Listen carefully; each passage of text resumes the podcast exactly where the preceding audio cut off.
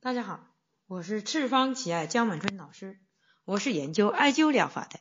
我的想法是，人人都会艾灸，人人都会使用艾灸来保健自己以及身边的朋友。欢迎大家进入我们的灸对有人人课堂。今天我要给大家讲述的是，艾灸师就是临症的将军。这是我的徒弟在网上给我留言。他说：“我的店员女，今年二十七岁，症状非常严重。她是彻夜不能睡眠，严重的失眠、胆结石。早起的时候手出现了肿胀，大拇指和小拇指都有拉扯的疼痛，很严重的。”麻烦老师帮我分析一下病情，配一下穴位，可以吗？当时我拿到这个病例的时候，哎，我对他的病症做了一个全面的分析。我说，每一个病症拿到手上的时候，一定要找病因，首先要看患者描述的是什么，然后呢进行权衡身体的最弱点在哪里。身体在弱点上去找强盛的一方，再找强盛一方，它也有最弱的一点。那么它的弱点在哪里呢？攻击弱点的时候，艾灸就准确无误了。首先，客户描述的是睡眠不好，彻夜难睡，哎，是五行火的问题啊。胆结石，胆是木的问题，石头是石。是土的问题，木和土之间是仇人的关系，他们能搅和在一起，说明土弱木旺之嫌啊。而胆木生的是心火，无所执泥，心火也是旺盛的，所以导致他彻夜难眠。从这里面可以说明一个肝胆经是助旺的，而导致了。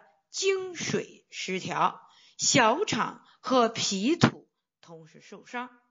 胆末生心火，心火制约的是大肠经；肝末生小肠火，小肠火制约的是肺经。再来看看末和经之间的关系，经克末，肺经克制的是胆末，他们是仇人关系。经大肠经克制肝木，这是金吹啊，莫忘金吹的情况，是反乌的情况。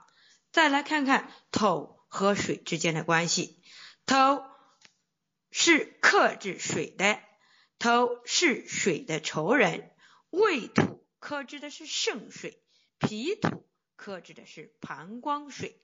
膀胱水生的是肝经，肝经生的是胆木，一路走来，肝木生小肠火，小肠火生脾土，脾土生大肠经，大肠经生肾水，胆木生心火，心火生胃土，胃土生肺经，肺经生膀胱水。综合分析是。水火交战，木捣鬼，能制约旺木的只有金。这样的话，就断了火的粮仓。胆木克制的是脾土，使用脾土来耗住胆木的旺盛，使用小肠火来生脾土，脾土就做了小肠口的粮仓。那么脾土就不怕胆木的旺盛。当心火过旺时，水是克火的，使用膀胱水来制约心火，使用肾水来耗胃土的强大，哎，平衡脾土兄弟之间的团结，才能够耗散肝木的旺盛。大家都知道，水是生木的，如果不用水，身体依然得不到平衡。俗话说得好，若是最危险的地方，却是最安全的地方。用此一招是险中求生的办法。故此，艾灸肺腧、艾灸天枢、艾灸太渊、艾灸偏历、艾灸尺泽，啊，这是强壮肺经、强壮大肠经，来抑制往生的肝木。艾灸肾腧、艾灸中极、艾灸筋骨、艾灸大钟、艾灸尾中，啊，这是用水来制约头。啊，用水来治月头。好，那么艾灸关元、艾灸脾腧啊，其目的是为了制造粮仓而已，坚持艾灸就可以了。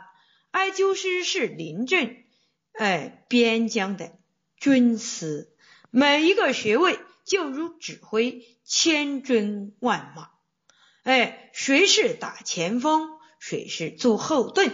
一定对自己的部队要了如指掌，同时还要掌握敌人的弱点。古人说：“哎，用药如用兵，用兵如用神。”穴位就是我们的艾灸师的药。那么，艾灸师是临终的将军，得入病症拿准后，穴位敲定，一定是凯旋胜仗。好。今天我们的灸对有缘人课堂就讲述到这里，欢迎大家关注赤方企业微信公众平台“赤方企业全拼”，欢迎大家关注江医生个人微信平台幺八九七二七二幺五三八。需要了解赤方企业系列产品的以及艾灸培训的，请联系我们的江经理幺八零七幺二零九三五八。需要购买我们赤方旗下系列产品的，请搜淘宝店铺号七三零零六六九。好，谢谢大家。